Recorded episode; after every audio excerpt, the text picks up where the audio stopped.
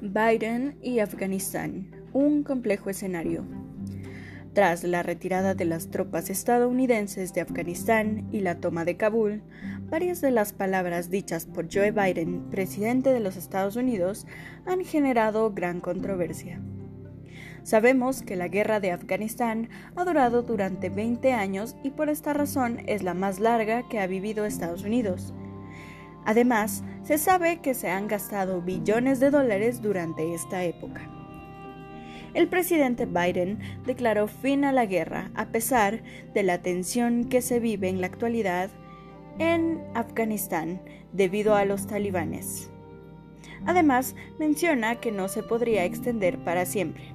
Sin embargo, no todos han estado conformes con el discurso dado, sumando las palabras posteriores en las que mencionó que no se debían perder más vidas de soldados estadounidenses. La tensión en Afganistán ha ido en escalada. La presencia de ISIS-K y el ataque terrorista en el aeropuerto de Kabul ha generado más críticas en las decisiones tomadas por Biden. Además, hay miedo en la población debido al poco control que existe hacia el terrorismo en Medio Oriente. Días anteriores, Biden ordenó un ataque con drones a presuntos miembros de ISIS-K como represalia al atentado. Además, dijo que este ataque mató a dos miembros de ISIS-K.